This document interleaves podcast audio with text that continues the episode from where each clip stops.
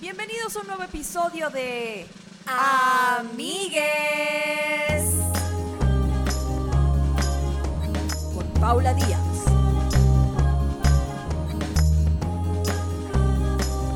Y Castillo.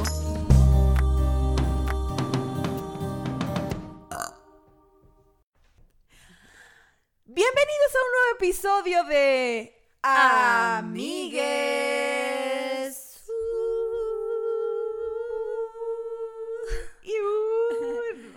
Y yo, Padre nuestro, tú que estás en lo alto. Claro. Chica, no me sé ninguna de esas canciones. De iglesia, de verdad. O sea, aquí son diferentes. es que claro, ya. Es que yo estuve en un colegio que además eran canciones originales. Eran como La las que no van a salir de Bad Bunny. Así que unas- unos rolones. Sor Juanita Cordero de Dios. Y se le ponían su póster ahí de la monja que escribió la canción. Hacía remixes así como de canción que salía de I like it like that, I pray it like that. Y le hacían un cover o como... No, era más como, como que había un librero, un, un librero no, un cancionero, mejor dicho, un canción librero es una, un estante. Había un cancionero de todos los tracks de iglesia originales del colegio, porque eran, eran de dos evas que las escribían. ¿Cómo se llama tu colegio? San José de Tarbes de la Florida. O sea que si yo busco en Spotify San José de esa madre, yo ¿lo- cre- ¿lo voy a encontrar? Marica, ojalá, o sea, tú no sabes la paz que me diera eso, pero yo creo que en este caso no, porque eh, no se grababan. De hecho, yo tenía, yo tenía la joda con mis amigas que yo quería demasiado grabar ese disco y ponerlo porque además que puedes no creer en Dios, pero no puedes no tripearte las rolas de la misa. Había una que era que si... Machine. Era que si... eh, más allá del sol, la orilla me llama. Más allá quisiera escuchar mi canción. Más allá del viento, yo quiero gritar y decirle al mundo que Dios me ama. Yo canto a la vida. Yo canto a mi Dios. Yo canto a los pueblos que- que somos tú y yo. Palmadita y todo, y toda la iglesia loca. Siento que yo estaría tripeando esa canción una peda, así que... Y quiero gritarle que Dios me ama. Oh, marica, What? ¿quiere que sepas una vaina? De las mejores rumbas del mundo, una misa tarbesiana. Yo no me confirmé, yo no me confirmé, no hice la confirmación. No sé si eso aquí es una... Sí, te tienes que hacer la confirmación para casarte y todo eso. Exacto, en Venezuela también y en... Y, no, bueno, el camión de los fierros. Está bien. Oye, estamos grabando de día y se nota. Em, nada, que... ¿Qué te estaba diciendo yo? De que las mejores rumbas, una misa Ajá, de tardesiana. las ru- Yo no me confirmé. Ajá. Porque yo en ese momento hacía natación y estaba muy full y era como que me tenía que quedar a hacer el- la preparación y el pedo y era como que ya, valió verga, no me confirmé. Pero me encantaban las misas. Entonces yo Fuertes sea, declaraciones, no fan, cualquiera. Porque es que tú sabes lo que es estar que si una hora ahí bailando y cantando. Fan, me encanta Eh, Eso sí, es un gran vehículo para la fe. Es increíble. Y yo fui una de las, como de las cantantes de la misa, pues. Eso. O sea, yo estuve puro animar, o sea, puro baile, o sea, yo, yo fui a cantar a esa, a esa acuerdas? confirmación. ¿Te acuerdas de Whoopi Wolver en cambio de hábito? Ajá. Ahí andabas tú de ¿Yo? en mis canciones. Aquí las canciones, bueno, cuando yo iba a misa, las canciones de la iglesia me gustaban. Están vergas, están vergas, pero no son de que... Nunca las canté, obviamente. Fíjate que aquí, ah, bueno, en Sonora había un grupo juvenil que se llamaba como Arco Iris. ok. Entonces, ya cuando, cuando es grupo juvenil está todo ya, mal. está chi- ya empieza chimbo. Pero mira, Chimba. Entonces todo el mundo empezaba a ir a Arco Iris y les decías, y, y traían un collarcito así con un listón de arco iris y una cruz de madera. Y ¿no? tú, ¿are you gay? No, no, no, yo así de que, ¿y qué pedo? ¿Qué hacen ahí? No, no, no, no te puedo decir, güey, tienes que vivir el momento. Entonces, cientos de pendejos cayeron Obvio. y fueron a vivir el momento y volvían con su cadena. Y a mí me, yo decía, güey, ándale, dime qué hacen ahí. No, güey, no te puedo decir, vive el momento. ¿Y qué ¿Crees tú que me convencieron? No. Jamás, güey, dije yo, ¿qué verga? No me interesa, no me van a hacer ir a perder mi tiempo que puedo ver caricaturas. Claro que no. ¿Y qué Prepa, tenías? secundaria, entonces que vive el momento y la verga, y me cambió la vida y... Pero, pero ¿qué haces, güey, ahí? De todo, que vive el momento. No, lo de nosotros ni siquiera era un peo de, de verdad de religión, sino que yo también creo que muy inteligente ellos, o sea, las, las hermanas y las monjas de- del, del colegio, decían como, había que ir como a tres misas a la semana. Y era que la única manera de que esta vaina sea soportable es que a los carajos se tripeen las canciones. O sea, las Sí. canciones sean divertidas. Y allí estabas tú, bienvenidos a esta mesa, bienvenidos otra vez, bienvenidos a esta fiesta. Marico, había que sí, estudiantina, la gente con los cuatros y la guitarra y las mandolinas y la flauta. Chica. Y yo loca, loca, yo me, me pegaba mis solos en mi iglesia. Claro. Yo te voy a cantar una canción de cómo se escuchan aquí. Por favor. Pero mal. O sea, imagínate, son un chingo de señoras, morros, y yo ahí. Cordero de Dios, que quitas el pecado del mundo, ten piedad de nosotros. No están tan Nosotros- cool, güey. No, me provoca rumbear Este- at all. Estoy pensando cuál era la de nosotros y Cordero de Dios. Ah. Eh, Cordero de Dios, que quitas el pecado del mundo, ten piedad. Cordero de Dios, que quitas el pecado del mundo, danos la paz. ¿Qué pedo que, Danos la paz. qué pedo que ustedes tenían su propio ahí, no sé, su The Voice? Y nosotros ahí canciones de gente que la pasaba mal.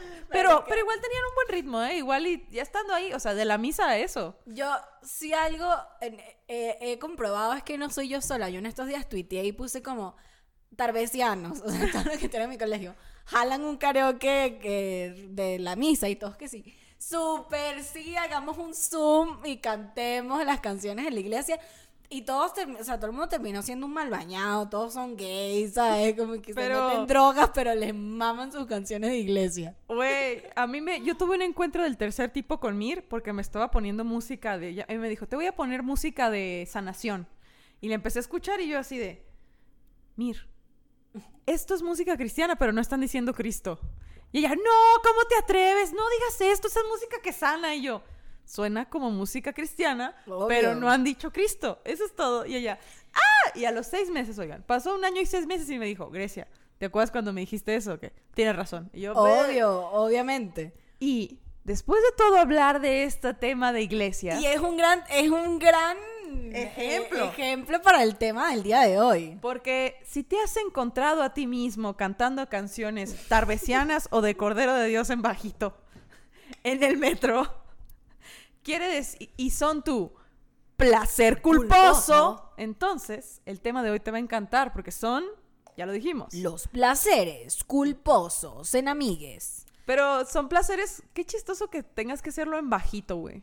Que son cosas que te gustan y a lo Tú mejor... sabes que cuando yo estaba, cuando yo estaba en el colegio sí, claro, porque la coral de mi colegio en parte eran canciones de iglesia. Estoy tocando los dientes porque como que me están doliendo. Yo Dios mío que no se me caiga un diente. Eh, Aquí no. Aquí no, por favor. Se va para Patreon. Así es. Eh, yo cuando estaba chiquita, todas las canciones que, que presentábamos en la coral eran o las canciones en la iglesia o las canciones o mm, canciones tradicionales. Entonces no era, no era cool. No era nada cool. Nunca fue cool. Y yo viví mucha, mucho de mi placer de culposo de la coral y de mi iglesia y mi peo en silencio muchos años hasta que después me quité la careta y Sa culo. Yo en mi iglesia sí, el punk. Sí, el punk Me cristiano. maman estas rolas. Así. No sé por qué, pero me maman. Y yo me lanzaba y, y ya estábamos mis amigas y yo y estábamos las cinco y de repente dije, esta es buenísima, ¿sabes? Y era que esta que viene, ahorita viene el salmo. Y tú, sí, sí, sí, la fe y la creencia, sí, sí, sí. ¡Ay, la orilla del mar! Claro. La música es tan buen recurso para hacer que las cosas no sean de la verga, que se meten todo lo que se puede. En la iglesia, en las clases, o sea, un niño de prima, un, un bebé de kinder que está ahí todo huevonado, ahí aburrido, y de repente le sacan. ¿Cómo es? Ahí viene la A. ¡Ay, los Y el claro, obviamente. En perico. Igual que el Baby Shark, por ejemplo. Ay, güey, el video del morrito que está dormido y está así, y le ponen Baby Shark y dice, Baby Shark, Baby Shark.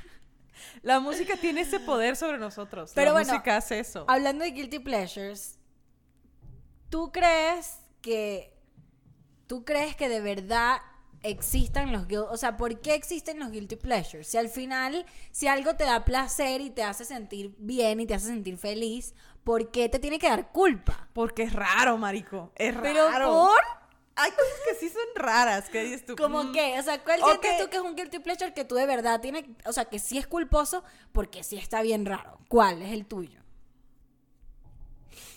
eh, mi música sí es una es, es- es un problema para mí. Lo O sea, certifico. Sí, porque si vamos en un viaje yo nunca voy a poner la música, porque yo no sé qué vergas va a salir. O sea, Claro. igual te sale una canción de un musical y luego te sale una canción de reggaetón y luego te sale algo punk, o sea, yo así escucho música de que de todo.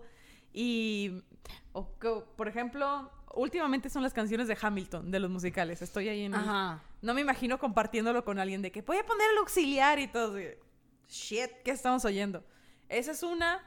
La comida, yo creo que son guilty pleasures porque son mal vistos por los demás y como que te haces pendejo de no le cuentas a la gente. y como, Pero ¿no te ha "Ah". pasado que, que a veces dices como, ay, voy a hacer esto que es horrible, voy a hacer esto que es rarísimo, y salen cuatro personas más y que "Ay, yo también lo hago, y termina siendo como, por eso es mi pregunta, de realmente qué es un guilty pleasure, porque a mí me ha pasado en, en la adultez ya, que digo algo que hace cinco años me hubiese dado mucha vergüenza y hoy en día es como que, brother, todo el mundo hace eso. Y es como, claro, lo normal. Me pasaba mucho con la música también. Mi papá es muy salsero, yo siempre lo digo. Y yo me crié escuchando salsa y conozco mucho de salsa y me sé muchas canciones de salsa. Y, en esta casa cuando limpiamos es con salsa de fondo. Claro, claro. Pero en Venezuela la salsa es como vista como naca. O sea, como de gente, sobre todo como... Es como mucho música del malandro, ¿sabes? El malandro que está en el barrio, que... eh, Y el malandro es un, es un, un espécimen venezolano que da mucho miedo, ¿sabes? Y que la gente es, es muy peyorativo, pues. Decirle a alguien, ay, este hecho es un malandro, ¿sabes? Eh, pero mi papá es de barrio, entonces mi papá siempre escuchó salsa y en mi casa escuchó salsa y yo, la verdad es que cuan- como crecí en un colegio donde capaz era mal visto, ay, que ladilla tu papá poniendo salsa en el colegio, en el carro y que todo el mundo escuche o en un viaje, muchas, muchos años yo Calladita. escuchaba la salsa en donde, y yo me la sabía y yo, "Shh, porque qué Nietzsche, ¿sabes? Qué naco. Justo Hermana. Eso es. Bueno, termina, perdón. Ya no me interesa. Fan. Soy fan de la salsa y me ha pasado eso que yo digo, digo, miren, yo voy a poner salsa, no sé si les gusta, les parece Nietzsche, no sé qué coño, voy a poner... No, a mí me encanta la... Y termina siendo que a todo el mundo le gusta. Sí, al final creo que le- es un guilty pleasure o un placer culposo cuando a los humanos nos mama pertenecer, ¿no? Sí. Mama pertenecer. Entonces dependemos de la aceptación de los demás. Y Quiero si ser los validado. Quiero ser, quiero pertenecer, quiero ser como los demás, no quiero ser rechazado. Y si a los demás no escuchan salsa porque lo ven como, o el grupo al que quiero perte- o al que creo que pertenezco no le gusta, pues no hago eso. O por ejemplo, yo comprándome los, los, el caramel maquiato en el Starbucks, que yo sé que está muy mal, güey. O sea, yo me lo compro así, agachada, me mama, me mama. Pero todo el mundo dice que está muy caro, este... Yo soy eh, una de esas personas, yo eh, Grecia. Está muy caro, no vale la pena. ¿Por qué gastas 80 pesos en un café? Es un café y yo aquí agachada ahí de que Me gusta. me mama, güey. y tengo esos 80 pesos y ya. pero, pero claro. abiertamente no digo, uff, que antojo una, una Starbucks. Una no. Star- Sí, yo creo que también me pasa. También me he dado cuenta, por ejemplo, que con la música, no sé si estoy de acuerdo con esto, pero tiene que ver muchísimo con las generaciones. Es un peo generacional. La generación de mi papá, la salsa era el reggaetón de esa época. Ajá. La generación anterior a la mía, que es como los treintones, que mm, un saludo a los treitones. Ah. Mm, los mis primos, por ejemplo, crecieron escuchando salsa y merengue más como como como más hacia el pop, ¿no? Como más salsa y merengue más popera, o sea, más no popera que se te abre el ano, sino Un saludo. La, la salsa como más más amigable y menos de bar. Y así, un saludo a los que se les abre el ano en, en. Un saludo a todos los que no, Ay, qué angustia. Este, y ya para la mía era como, ay no, qué horrible eso. Entonces también tiene que ver mucho con, creo yo, como con los tiempos. Cada cosa. Y cómo, cómo lo perciban los demás, ¿no? Como que creen que esta música le pertenece a cierto grupo social y yo no me quiero asociar a ese grupo social, pero al final nos mama todos la música y toda la música. Yo veo la música como algo que tiene una función.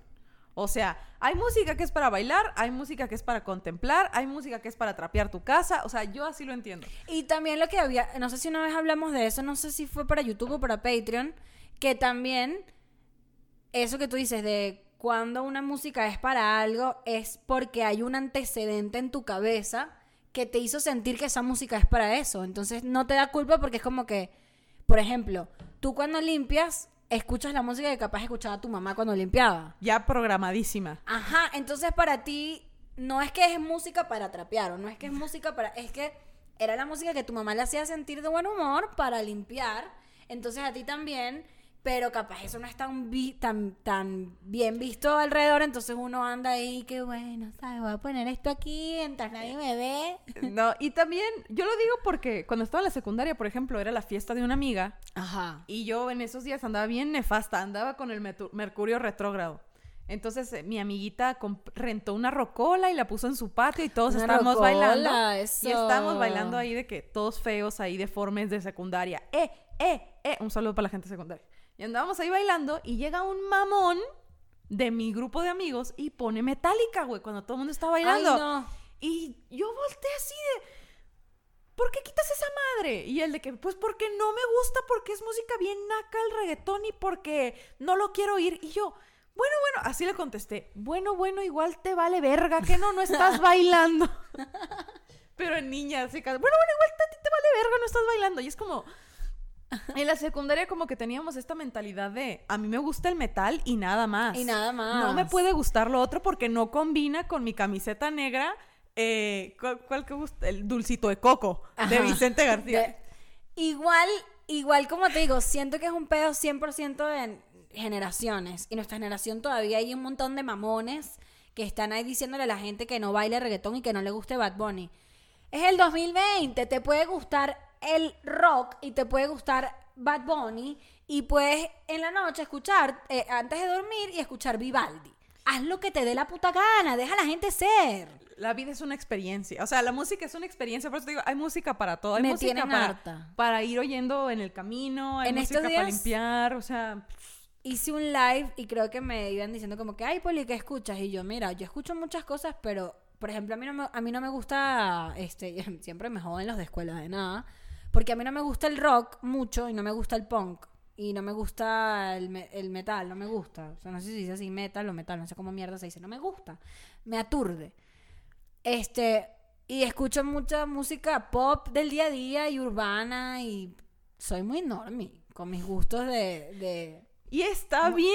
y ahí puteándome la gente en el live porque yo y que no, bueno, que tiene que estás escuchando ahorita y yo Bad Bunny. Ah, Bad Bunny. Y yo, ah, bueno.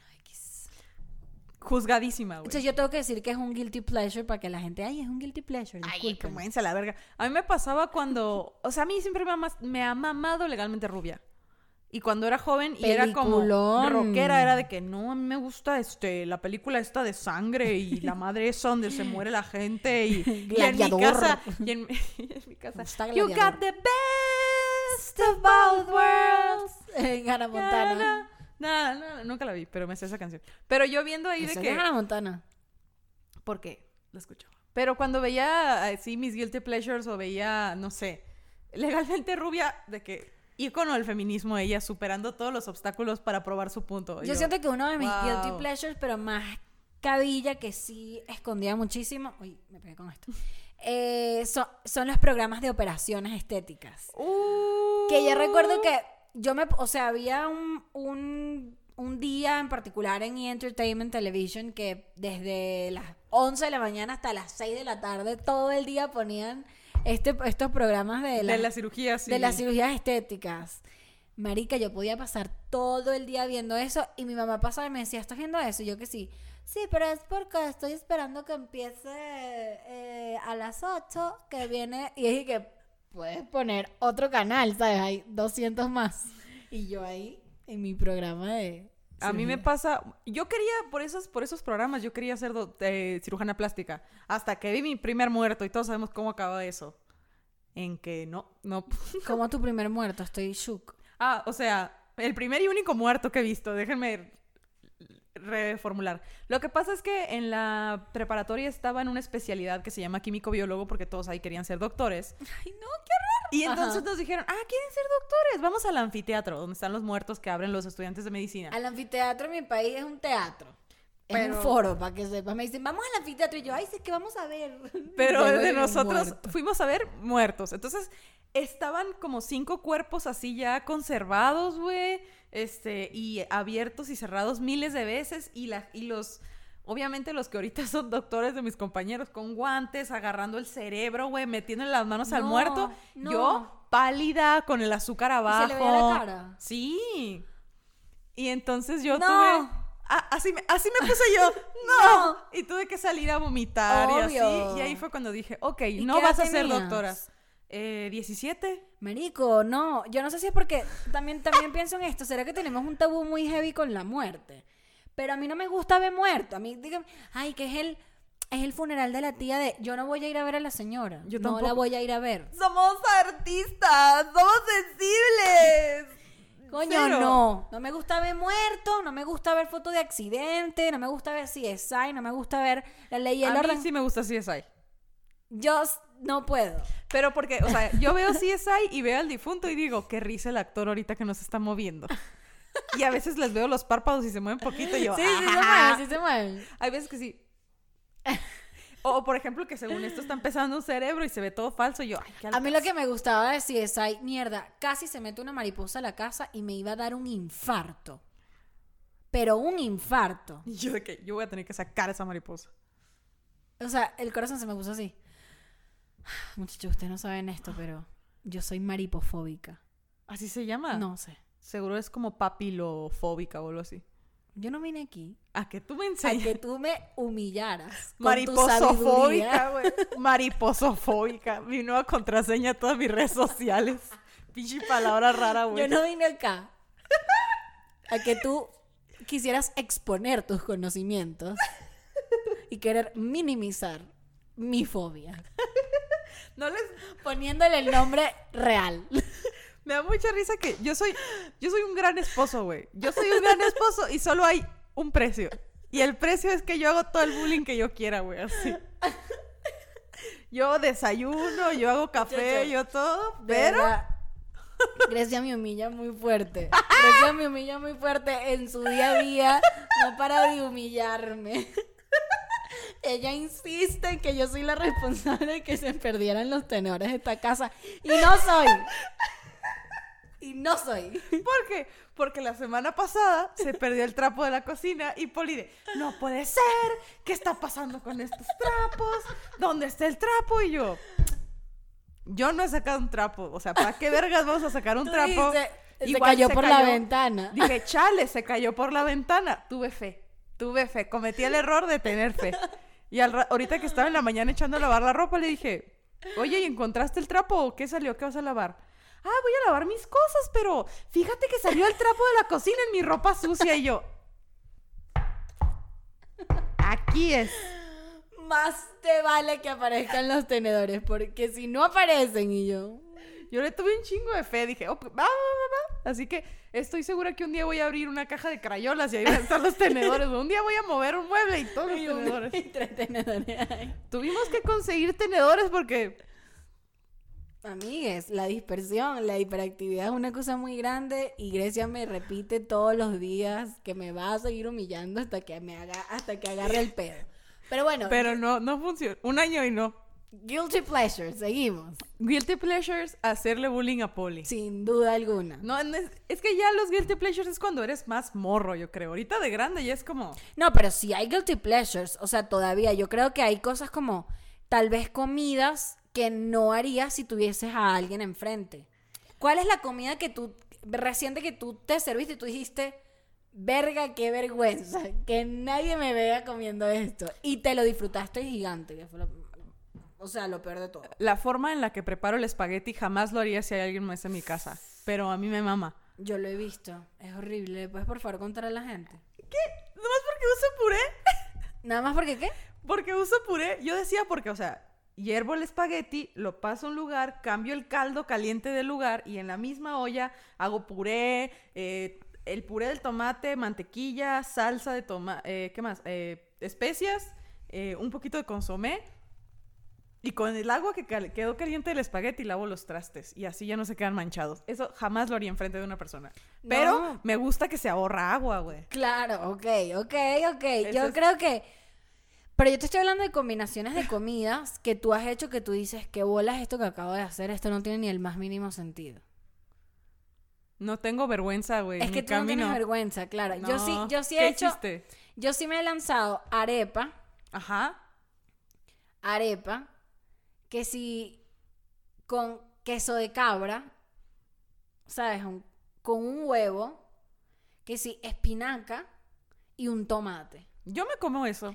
Tú, porque eres extranjera, pero yo no puedo hacer eso delante de otro venezolano. Me van, a, me van a dar un correazo, así un coñazo me van a Hija de dar. tu chingada O madre. sea, como que, ¿qué coño haces tú poniéndole queso de cabra y espinaca a la arepa? O sea, Es como si yo agarrara la tortilla de harina y le pusiera queso de cabra y le echara carne asada. Ajá. Así me iban a, a la verga. Mi, se borra, Obvio. se borra en mi fe. Hermosillo Sonora. tú sabes que es medio placer culposo comer delante de un venezolano siendo venezolana. Nopal, por ejemplo.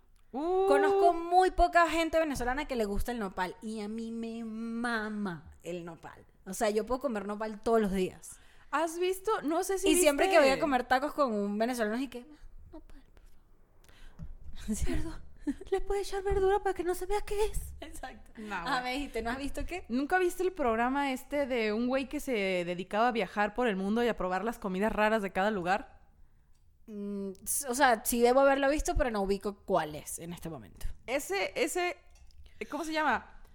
Ese programa fue decisivo para mí en mi valevergués de la comida. Porque ese güey se iba a probar los platos más raros del mundo y yo ahí empezaba a decir, sí lo probaría, no lo probaría. Como el feto de pollo, el feto de pollo en caldo.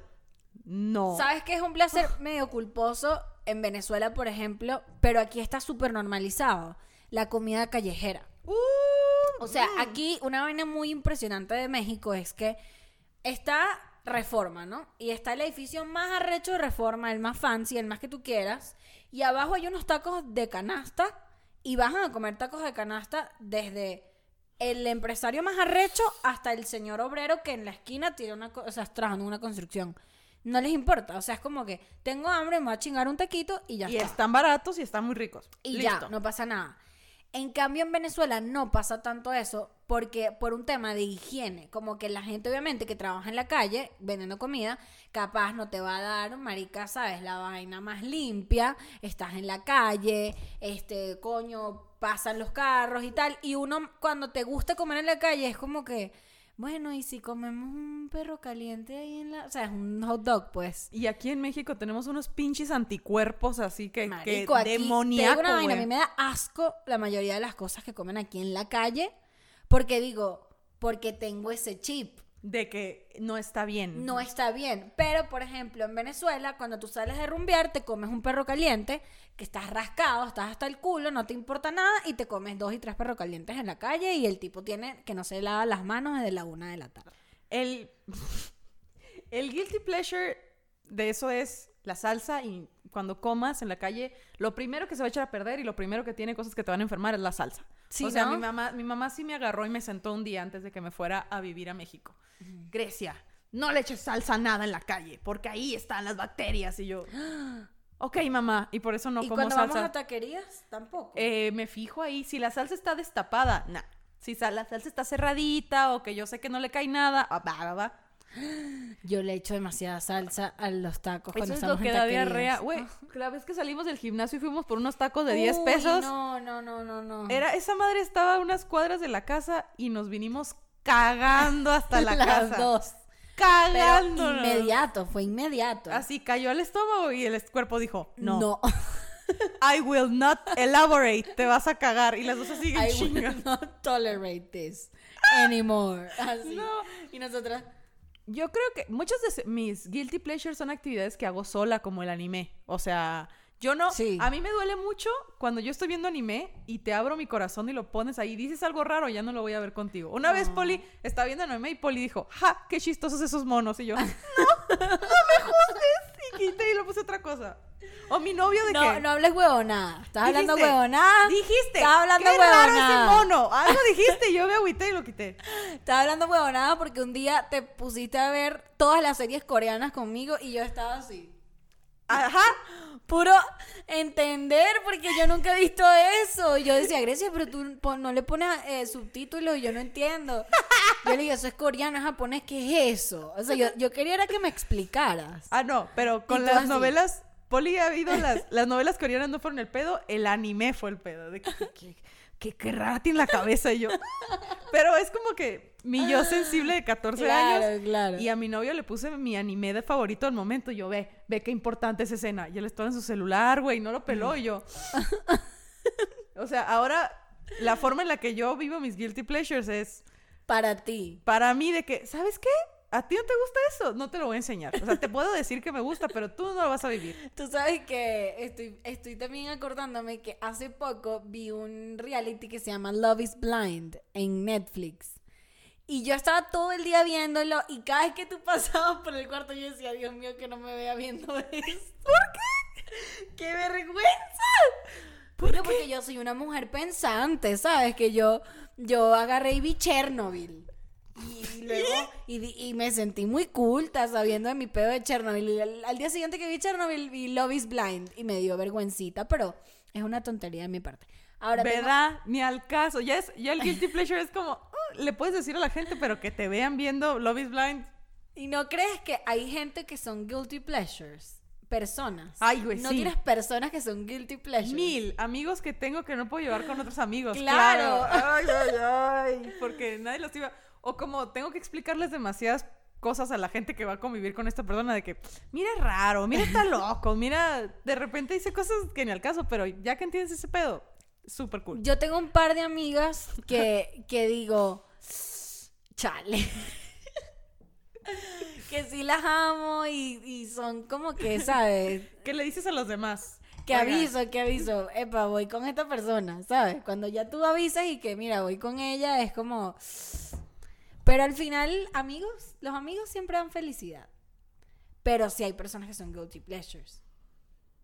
¿Qué te puedo decir? Hombres también que son guilty pleasures. A mí, la comida coreana que tiene un chingo de ajo es mi guilty pleasure. Porque. Porque. qué ¿Por raro suena. qué? Porque cuando llevo a mis amigos. Qué pendejo. No sé por qué salió así, güey. No sé por qué salió así. Porque cuando vienen mis amigos de Sonora. Cuando llevo a mis amigos de Qué Sonora. pendeja. No, pero es que no la tajé, yo me quedé. Pero ¿por qué habló así? La maripaso, mariposofobia te tronó, güey, ahí. Ay. La mariposofobia. Maripofobia, dije yo. Maripofobia. que parece la fobia a los maricos, más bien. La maripofobia. Ay, no. No sé cuál de los es peor, mariposofobia o mariposofobia. Mariposofobia. Pero yo tenía un punto. Ya la dispersión al máximo nivel. Aquí voy a sacar el tenedor que se perdió. Estaba hablando de la, De aquí. ¡Ay, el de tele! la comida coreana y el porqué. Ah, que la comida coreana es un guilty pleasure también. Porque a mis amigos de Sonora cuando los llevo están de que a la verga sabe, bien- sabe mucho a ajo y sabe mucho dulce y yo. A mí me gusta. O sea, cuando yo le enseño algo a alguien así como que, ay, a lo mejor no te puede gustar porque es raro y no les gusta, sí siento como mucha pena, güey. Yo, de, ah, yo estuve así contigo cuando te llevé al árabe, ¿te acuerdas? ay, estás de que, ay, eso se come con esto y yo. Que "Mm". yo estaba que sí, bueno, esto se ve raro, pero es rico, y esto es así, y esto es asado, y pedí un vainero para que probaras todo. Pero me pasa mucho, a mí me pasa mucho con la comida árabe, me pasaba con mis novios, o sea, con los novios que he tenido, que no han sido muchos, pero, marica, todos coinciden en que no les gusta la comida árabe, y es una ladilla, porque la comida árabe es mi comida favorita, y es y que, ¿qué quieres comer? Y yo, "Eh, no, no sé, ¿quieres tú comer la- una hamburguesa? Pero me puede llevar a la comida árabe que tengo. Sí, marica, porque era como que yo sola ahí comiendo. Entonces yo ya yo entendí que mi- la comida árabe es una cosa para mí, para mi esposa Grecia y una vaina que como que sí con mi mejor amiga y mi mamá. Porque a los demás la gente no le gusta la comida árabe y me tienen harta. Y a mí me mamó. Así. Y a mí me mamó. Y a mí me mamó bien limonuda. Y mi novio, y me gusta que, de que quiero comida árabe. Y pido Lo único que sé pedir es lo que me enseñó Poli esa vez y eh, llevo un año así y todo está bien. ¿Sabes? Es que es lo más rico de y, que y también... estas tres cosas. Claro. Y además rinde muchísimo. Yo desayuné esta mañana con las obras de Grecia. Y no me gusta que me corrijan en el restaurante árabe cuando lo pido mal. Lo- me lo tomo muy personal. ¿Qué te, qué te dijeron? De Pediste que- hummus y te dijeron, eh, crema de garbanzo. No, dije, va a ser un tabule, un tapule, me dijo la señora. Yo, no, no, no, no, no. Dije, sí, un tapule, un tabule, le dije ya. Tapule, yo, tabule. con B, señora. Con B, no. se- Y la señora me intentó corregir de manera. Pero era, era, Políticamente era, era libanesa o era... Alguien hablando en español, entonces yo así de que. Tabule. A mí me pasa que cuando me quieren corregir, a huevo me entra el, el- la necedad sonorense y es como, no me vas a corregir. Pasa, es que también, no, sa- o sea, hay muchas palabras árabes, o sea, sobre todo platillos y, y apellidos que... Mira, te vinieron a buscar. ¡A la verga! Y me voy corriendo. Me reí grande del chiste. Una neurona viva. Paula Díaz. la madre. desayunamos payaso. Lo que te quería decir es que hay un montón de palabras que las, o sea, las escriben de distintas formas y, y no es que hay una bien y una mala. O sea, yo nunca he ido al Líbano, por ejemplo, nunca he ido y no sé cómo le dicen allá los platillos. O sea, yo sé que, yo sé cómo se llaman por cómo le dicen los árabes en Venezuela. Por ejemplo, yo en, en Venezuela, yo no digo kibe, digo kipe. O sea, cuando es un platillo kipe. Y aquí cuando lo vas a pedir, eh, la tipa que te, que te tome la orden y que no es kipe, es kibe.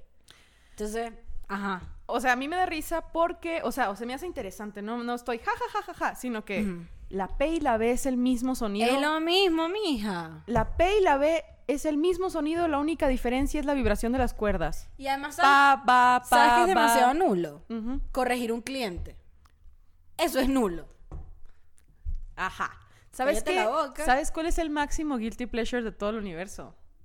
Los exnovios. O cuando tienes un novio, cuando Uh. tienes un novio que te gusta, obviamente te gusta porque es tu novio sí. y lo vas a presentar y, to- y yo y todo ahí de, ey, ey, ey, amigas, les voy a presentar a mi vato, o sea, no sabe leer, este... Que uno, que uno saca como. Yo tengo una amiga, bueno, una amiga no, mi mejor amiga, Michelle, dice que cuando a mí me gusta a alguien, pero yo siento que no es suficiente, yo hago como un PowerPoint para justificarlo. Y es que mide un 80, así. Estudió ingeniería. Así, a uno en un, en- con, con un precio de la persona. A mí, a mí mis amigas de la prepa me hacían bullying.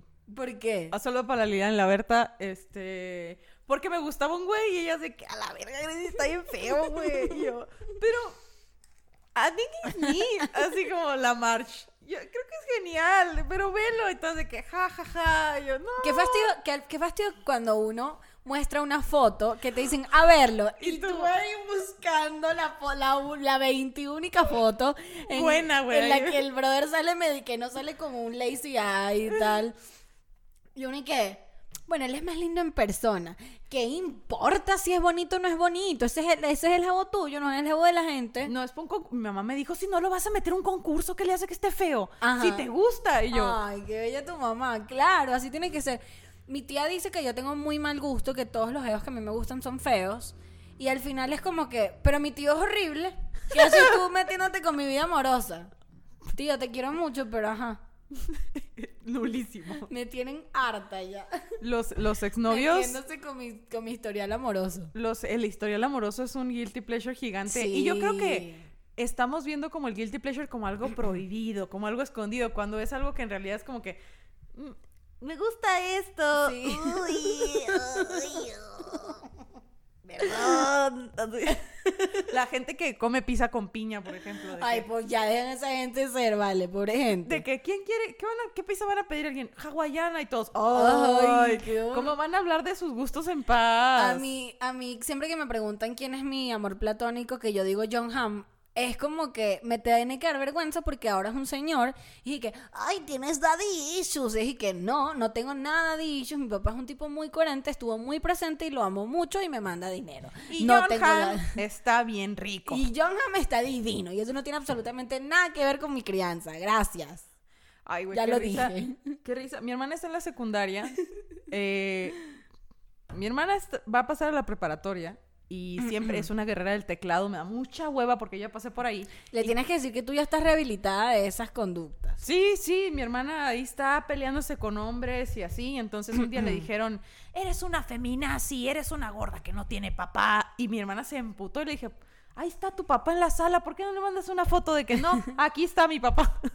y eso hizo de que, ah, sí, aquí está mi papá. ¿Alguna otra pregunta? qué hueva, güey, qué hueva la gente peleándose en internet. Creo que uno de mis guilty pleasures es ver una polémica y meterme a leer todos los comentarios para entender el pedo, el chisme. Los Y- hilos. Los hilos. Y sigo muchas cuentas de chismes de Hollywood en, en Instagram. Y sé quién está saliendo con quién, y sé quién se está cogiendo al otro, y sé quién está embarazado, y a Katy Perry le faltan dos semanas para dar a luz. Yo lo sé todo. Yo de que yo no sé cuántos primos tengo. Así. Yo no sé. Mi guilty pleasure o ir a hablar a Pati Navidad. Ok, siempre hablan de Pati Navidad y yo no sé quién es esa persona. Es una celebridad mexicana Ok. que se quedó loca. Quedó Un loca. saludo a Pati Navidad. Un diciendo, saludo a Pati Navidad. Pati Navidad diciendo, la vacuna del COVID va a modificar nuestra biogenética. Y yo así que, señora, biogenética. Oiga usted la palabra, ¿eh? ¿Cómo que- Maripofobia. Maripofóbica. Se está viendo muy maripofóbica ahí, ¿eh? Y no, pues es que Pati Navidad diciendo, no existe el COVID, yo no conozco a nadie enfermo de COVID, vayan al hospital a grabar y me lo traen para que yo les crea. No, yo. bueno, sí, vamos al hospital para que nos dé la vaina a nosotros también. Ajá, entonces ya ni me enojan los chismes, yo ya estoy ahí con Pati. Ay, Pati Navidad. Loca. Amigues, tenemos mucho tiempo hablando de esto ya. Se acabó el tiempo de este episodio. Grecia, ha sido un placer que Como me- siempre. Como siempre que me bulees en cámara. Eh, este episodio fue presentado por Orame Eventos. Y ustedes pueden seguirlos a ellos en sus redes sociales, pedirles cositas lindas porque tienen un merch muy cool. Y pueden escribirles que nos lleven pronto para allá. Si están ustedes en Querétaro viendo esto, solamente pídanos porque queremos hacer algo pequeño allá, pero pídanlo, ¿verdad? Pídanlo para que Oram ya nos lleve. Y recuerden que tenemos contenido exclusivo cada semana en Patreon y sorpresas que vienen por ahí en el mes de septiembre. Yeah. Y pues les mandamos muchos saludos y nos vemos pronto aquí Mua. en Amigues.